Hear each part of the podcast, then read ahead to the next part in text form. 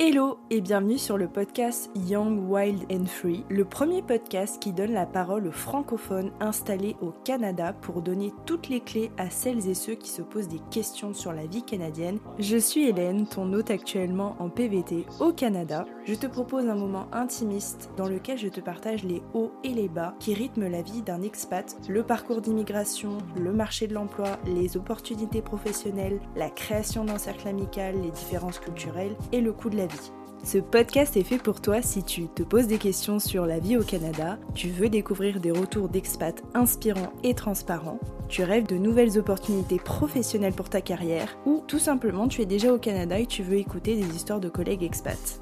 Je te donne rendez-vous chaque semaine pour partager mes doutes, mes victoires et mes rêves, seul ou accompagné d'invités qui ont également tout quitté pour poursuivre leurs rêves. Nous avons une mission, te raconter avec authenticité et transparence notre expérience. Bonne écoute Aujourd'hui, je suis ravie de papoter avec Anaïs qui vit en Amérique du Nord depuis 2015 et qui a visité pas moins de 43 États des États-Unis. Après avoir vécu en Floride, dans le Colorado, le Missouri et le Michigan. Aujourd'hui, Anaïs vit à Chilliwack. En Colombie-Britannique, elle est résidente permanente depuis quelques semaines.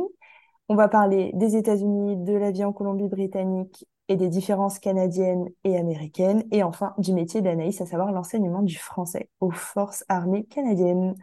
Salut Anaïs et merci d'être aujourd'hui sur le podcast. Bonjour, bah merci beaucoup de, de m'accueillir ici. Je suis très contente d'être là.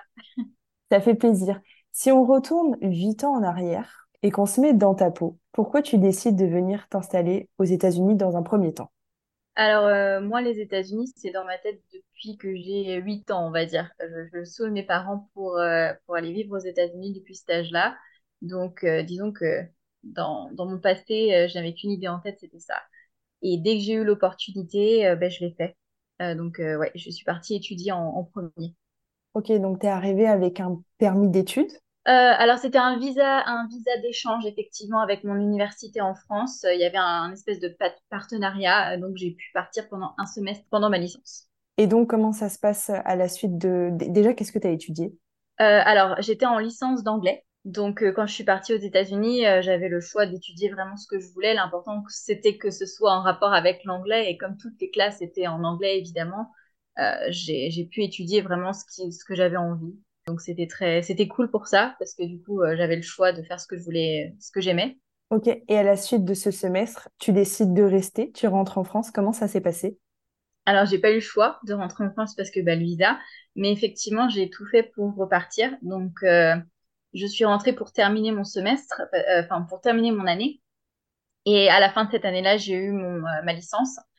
Et comme je ne savais pas ce que je voulais faire après euh, et que j'avais entendu parler d'un programme euh, d'assistanat euh, dans, des écoles américaines, je me suis inscrite pour faire ce programme. Donc je suis partie et je suis repartie en fait finalement, oui, que quelques mois après être rentrée pour partir faire de l'assistanat pendant un an.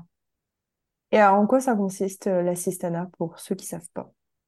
L'assistanat, bah, c'est tout simplement être assistante dans une classe. Donc en fait, on aide un professeur donc là, c'était un professeur de, français euh, dans, dans, une classe avec, euh, avec les enfants. Parfois, on peut faire un petit peu des petits cours, mais c'est pas vraiment le rôle, c'est vraiment juste d'aider euh, d'aider le professeur. Et combien de temps ça dure? Et ça a duré le, le temps de l'année scolaire. Ouais, donc de août à, à peu près juin. Et donc là, c'est ta première expérience professionnelle, c'est ça, aux États-Unis? C'est ça. Et, ensuite, tu as enchaîné les visas, tu as fait des allers-retours. Comment ça s'est passé pour toi la suite aux États-Unis? Oui, alors en fait, euh, du coup, bah, en faisant cet assistanat, je me suis rendu compte que euh, qu'enseigner comme ça aux États-Unis, ça m'intéressait beaucoup. donc, j'ai tout fait pour essayer de trouver d'autres options pour pouvoir rester, pour pouvoir continuer à faire ça. et j'ai eu la chance de pouvoir faire un, autre un autre programme d'assistanat avec euh, une autre école. Donc euh, c'était en Floride. Hein. La première fois, c'était euh, dans le Missouri. Donc voilà, j'ai dû faire ma première année de, master. Donc en fait, j'ai fait un master FLE, français langue étrangère. Et en fait, j'ai été obligée de rentrer pendant un an, le temps de ma première année scolaire par rapport au visa. Et en fait, je suis partie en Floride pendant ma deuxième année de master. Donc en fait, j'ai travaillé en tant qu'assistante et euh, j'ai j'ai validé ma deuxième année euh, à distance de, de, master. Ok, et à la suite de ça, Tu as Alors, à la fait d'autres visas? À la suite de ça, j'aurais dû normalement partir dans, dans une école au Texas euh, malheureusement, au dernier moment, ça n'a pas fonctionné. Euh, voilà, un problème de visa, ça, ça s'est annulé. Donc, euh, étant donné que j'avais plus vraiment de solution parce que ça s'est vraiment annulé au dernier moment, je me suis dit qu'est-ce que je, que je fais? Parce que je voulais retourner aux États-Unis.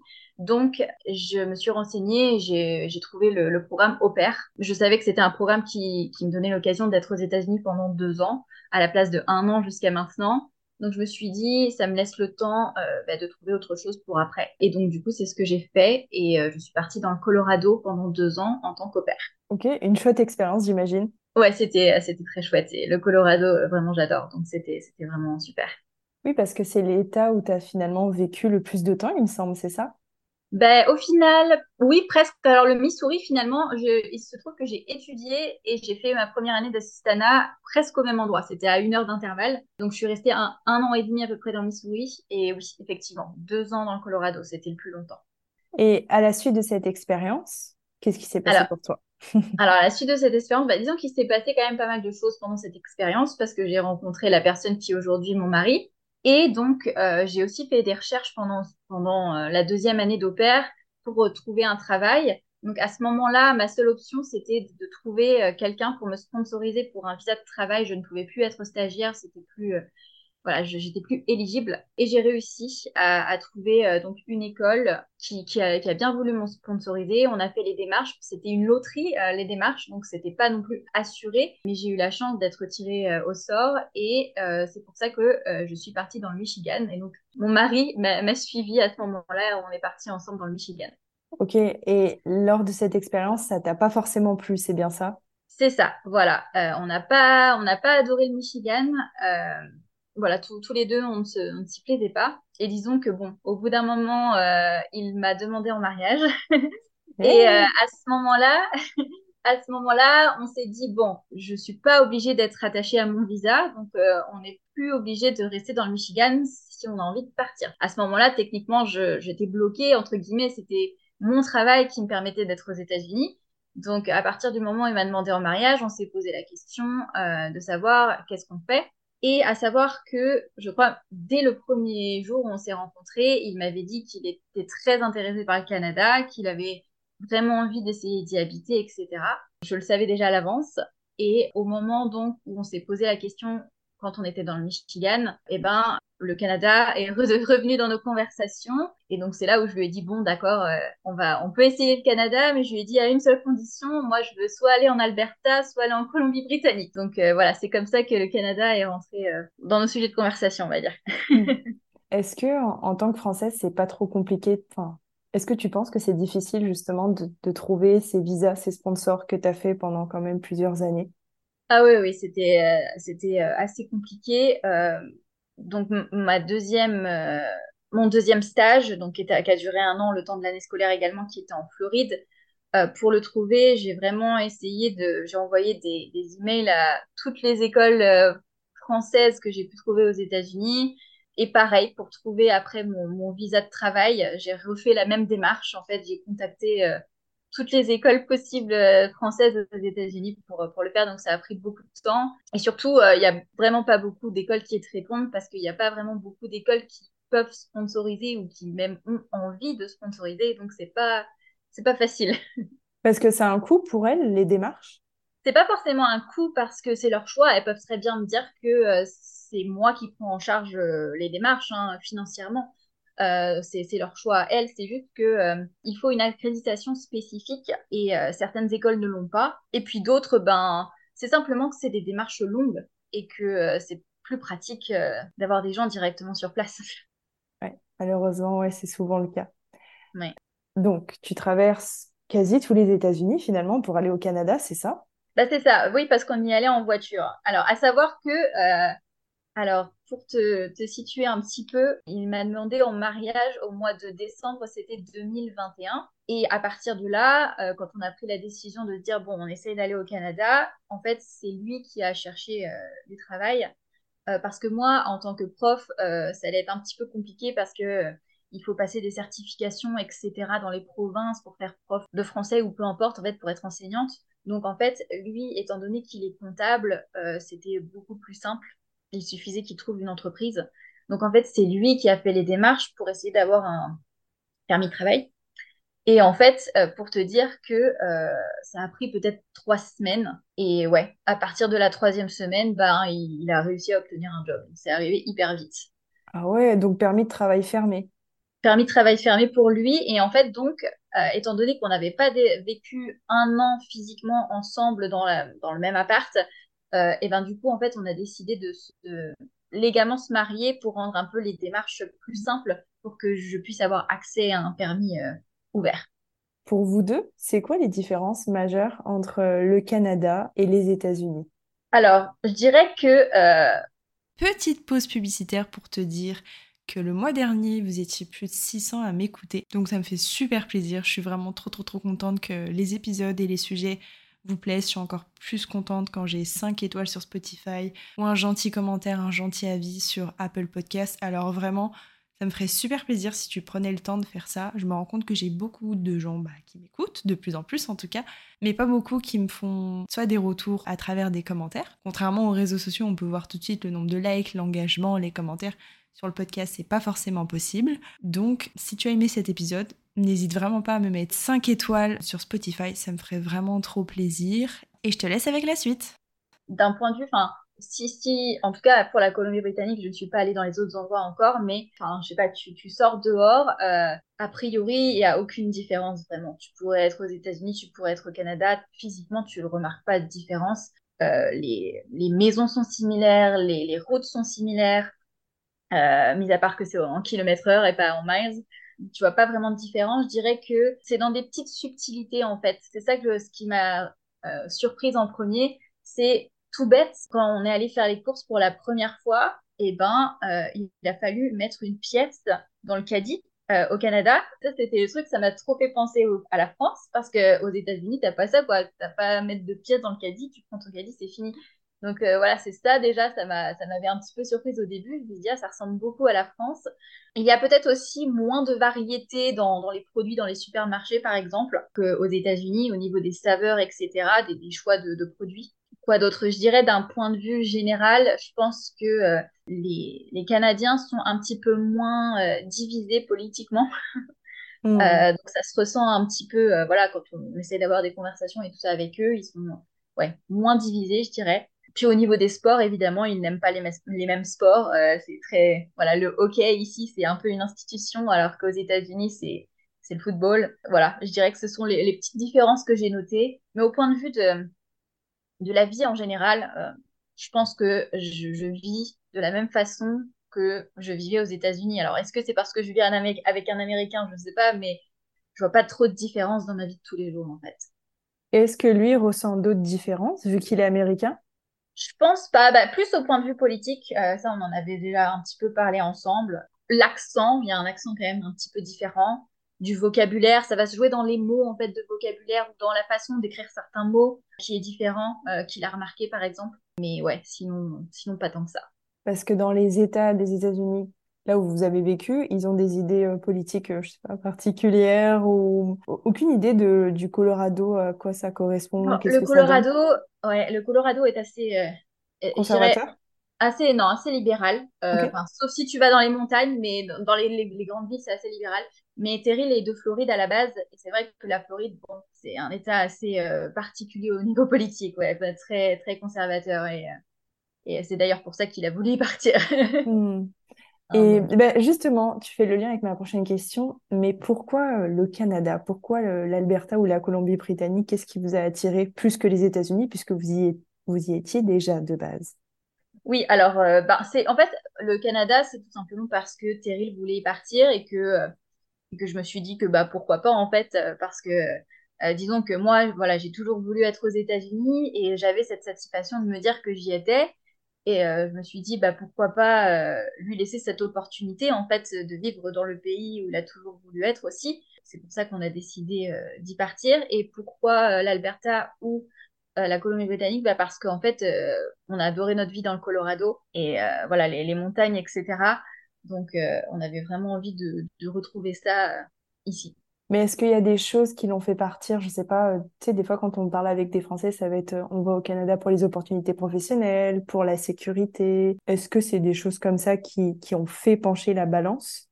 C'est sûr, oui, il y, a- quand même. ben, il faut savoir que, que mon mari est, est aussi d'origine euh, jamaïcaine, donc il est, il est africain-américain. C'est vrai que au point de vue de la sécurité, ça, ça a joué beaucoup pour lui, mais aussi pour moi parce que, bah, parce que je travaillais dans une école, dans, dans une école euh, primaire dans le Michigan, et c'est vrai que, euh, que bon, bah, avec ce qui se passe, euh, les shootings malheureusement dans les écoles aux États-Unis, c'est, un, c'est un fait, et euh, c'est vrai que ça peut euh, c'est assez effrayant finalement, on se dit que tout, tout peut arriver. Donc, euh, c'est vrai que ce sont des facteurs qui, qui ont quand même joué à, à ce niveau-là. Donc, ouais. Mais oui, en effet, quand j'ai, j'ai la voix qui flanche. Quand j'ai parcouru ton, ton blog, en fait, euh, j'ai appris que tu devais faire des entraînements, c'est ça? Euh, oui, alors c'est obligatoire de toute façon dans toutes les écoles. euh, il y a, il y a ce qu'ils appellent des shooting drills, où en fait, comme il y aurait des entraînements pour les incendies, tu, fais des entraînements en cas de, en cas de shooting en fait. Donc tu as, des procédures à suivre assez, euh, assez spécifiques qui va un peu changer selon les écoles. Donc c'est vrai que bah, j'ai eu l'occasion de le faire dans trois écoles différentes au final. C'est vrai que quand j'étais dans le Michigan, on l'a fait un d'une façon un peu plus soutenue parce qu'il se trouve que euh, il y a eu euh, malheureusement un shooting dans le dans le county, dans le dans la région en fait où dépendait mon école. Donc c'est vrai que après après ça, on a dû faire une réunion qui a bien duré toute euh, toute une après-midi et on a dû aussi euh, refaire une certification qui s'appelle Alice. Alors je ne sais plus ce que ça veut dire exactement l'acronyme, mais c'était une certification euh, bien particulière voilà, en, cas de, en cas de shooting, en l'occurrence ici, qui, qui voulait dire que euh, ce n'était pas bien de... Enfin, c'est pas que ce n'était pas bien, mais qui, qui disait que finalement, il ne fallait pas simplement rester dans la salle de classe, mais plutôt euh, essayer de se défendre, entre guillemets, euh, contre, euh, Oh, contre le shooter. Bon, après, voilà, je veux dire, finalement, quand ça t'arrive, je ne sais pas si tu as vraiment le déclic de faire les choses que tu peux avoir apprises à ce moment-là, mais voilà, il y a des choses spécifiques qui sont mises en place.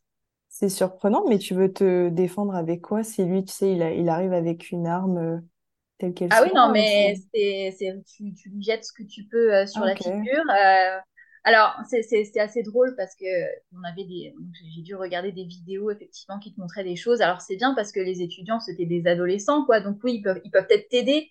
Mais moi, euh, voilà, j'étais enseignante de CM2, donc euh, c'était pas les enfants de 10 ans qui allaient, qui allaient m'aider à faire quoi que ce soit si ça devait arriver. Donc, euh, c'était assez euh, ironique, on va dire. J'imagine que ça doit pas- quand même pas être rassurant de, de travailler dans ces conditions et que ça devait aussi euh, participer quand même à ton bah, déménagement au Canada.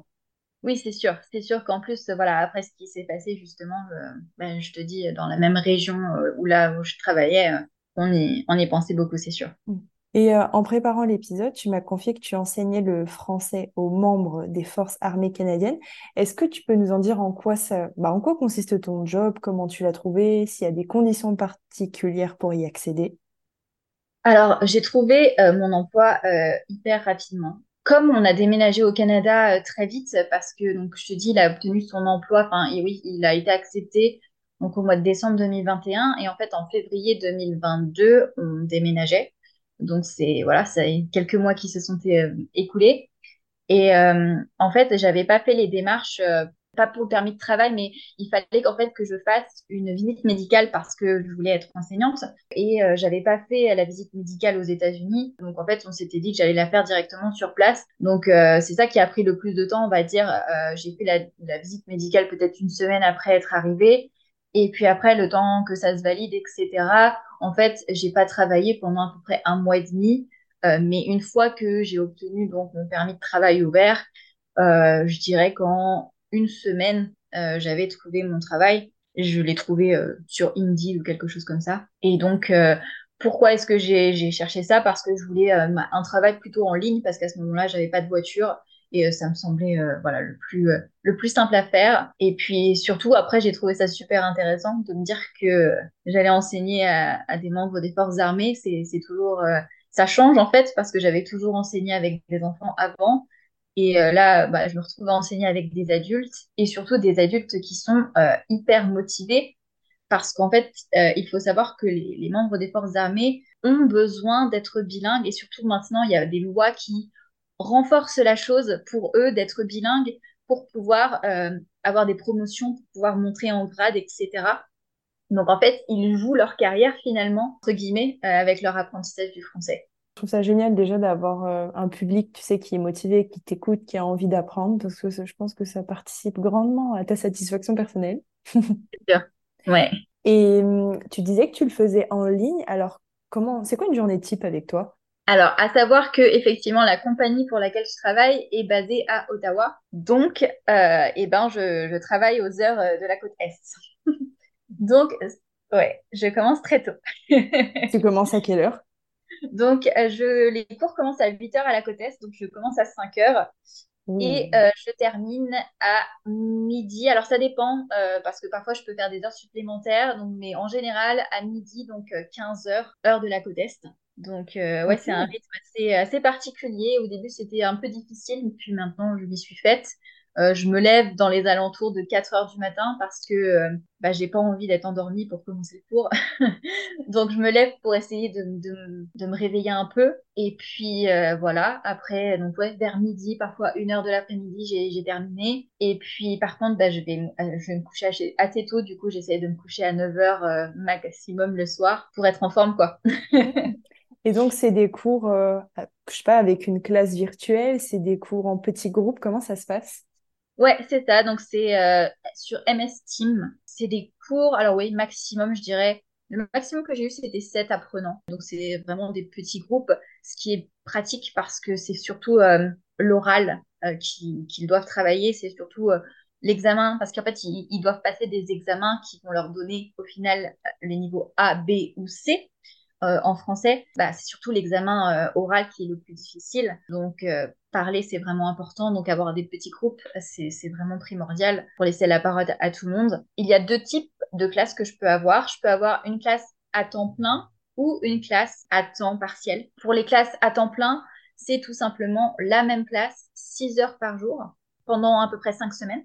Et pour les classes à temps partiel, eh ben, je vais avoir deux classes dans la journée, 3 heures chaque classe, essayer les mêmes classes pendant 10 semaines. Ok, et toi, tu as un programme particulier à suivre ou tu fais un peu comme tu en as envie? Ouais, j'ai un programme particulier. Oui, j'allais dire, est-ce que tu as un programme particulier, euh, par exemple, euh, comme une année scolaire, ou c'est aussi en fonction des niveaux, des besoins? Comment ça fonctionne? Ouais, ouais, non, si j'ai un programme particulier, c'est un programme qui est fait par le gouvernement, en fait, tout simplement. Donc, en fait, j'ai euh, ce qu'on appelle des modules qui sont en fait des manuels, alors selon les, niveaux de, bah, de chaque classe. Et donc, je dois forcément euh, leur faire apprendre, euh, leur faire travailler ces, ces manuels-là. Et sinon, le reste du temps, eh ben, on fait un petit peu de l'improvisation et surtout à l'oral, parce qu'encore une fois, le but, c'est qu'ils parlent un maximum. Donc voilà, on fait aussi des activités, des révisions aussi grammaticales parce que mine de rien, euh, la grammaire, euh, c'est pas facile en français, donc on, doit faire pas mal de révisions aussi à ce niveau-là également. Oh, ça a l'air trop chouette. J'aimerais bien être une petite souris pour voir comment un cours, tu sais, se déroule. ouais, non, c'est trop bien. Et puis, ils s'en sortent très, très bien. Ils ont tous un, super accent, je trouve. Je suis toujours très, très étonnée et ouais, très fière. Ok pour ça. Comment tu as choisi la ville de Chilliwack en Colombie-Britannique? Parce qu'on sait que bah, y a Vancouver, que c'est la ville la plus connue. Je sais pas s'il y en a d'autres, mais qu'est-ce qui a fait que ton choix s'est porté vers cette ville-là? Alors c'est vrai que oui, et pour situer peut-être Chilliwack, c'est à l'est de, Vancouver, euh, c'est littéralement une ligne droite à l'est, euh, à peu près à une heure et quart, je dirais, de Vancouver. Et pourquoi Chilliwack bah, Tout simplement parce que c'est là où mon mari a obtenu son premier emploi euh, quand il a obtenu son, permis fermé. C'est ouais, ça qui nous a emmenés à, à Chilliwack finalement. C'est une ville avec combien d'habitants à peu près? 80 000, je crois, quelque chose comme ça. Ok. Et t'es pas loin de l'Alberta ou pas du tout? Oh non, ouais, je suis très loin de l'Alberta, hein. je dirais peut-être 10 heures. Oh oui, ok.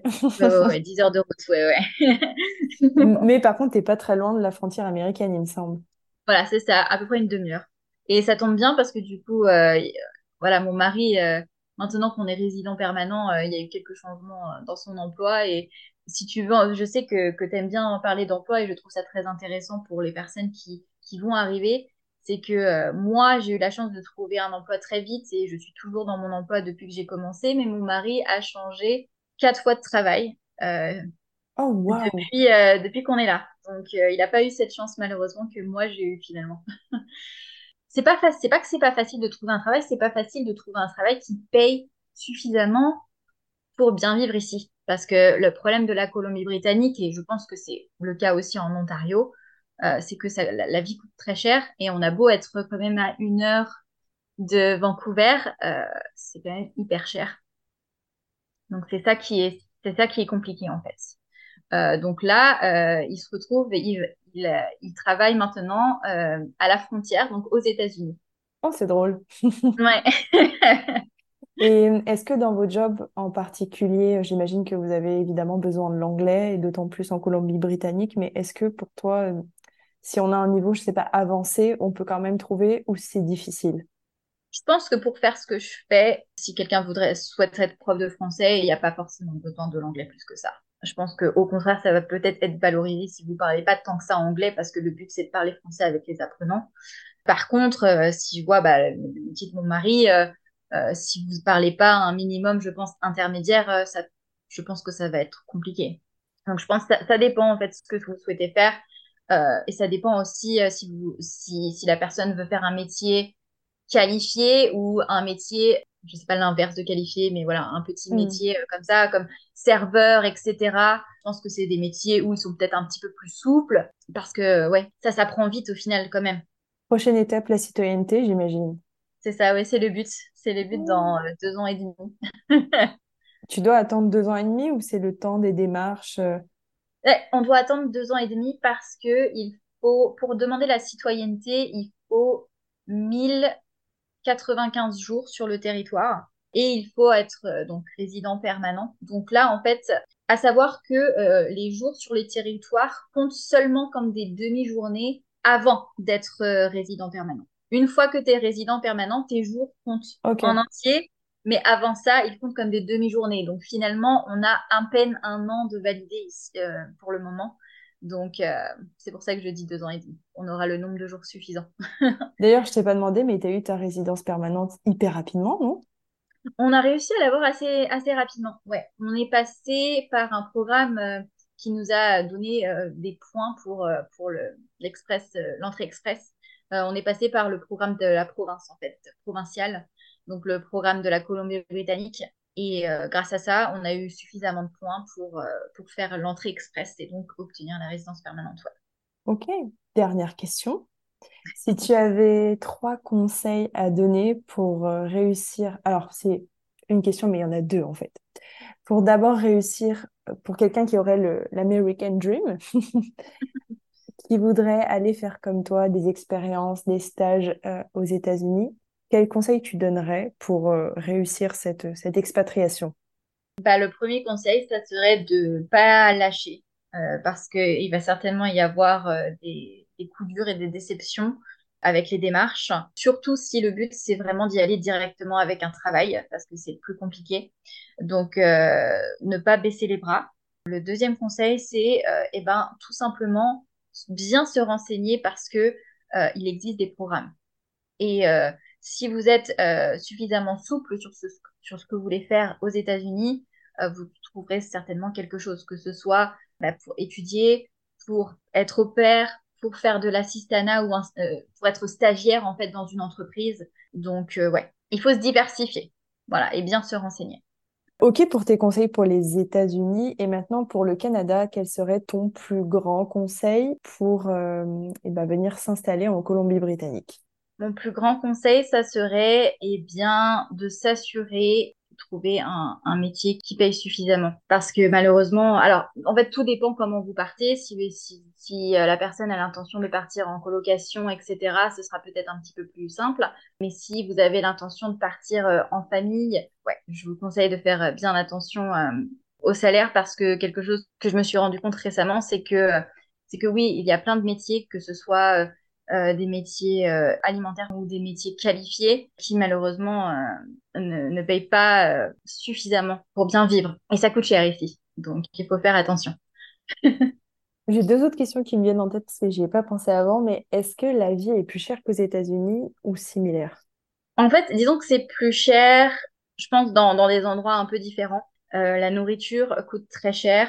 Ici, l'assurance voiture nous coûte cher parce que c'est une assurance pour la province. Le, téléphone nous coûte plus cher parce que c'est pareil, il n'y a pas beaucoup d'options. Mais par exemple, euh, bah, la santé nous coûte moins cher. Donc, euh, en fait, je pense qu'au final, ça s'équivaut plus ou moins selon où vous habitez, en fait, selon où on habite euh, aux États-Unis, selon où on habite au Canada. Et aussi, surtout, voilà, je suis partie euh, des États-Unis en 2000, donc en 2022.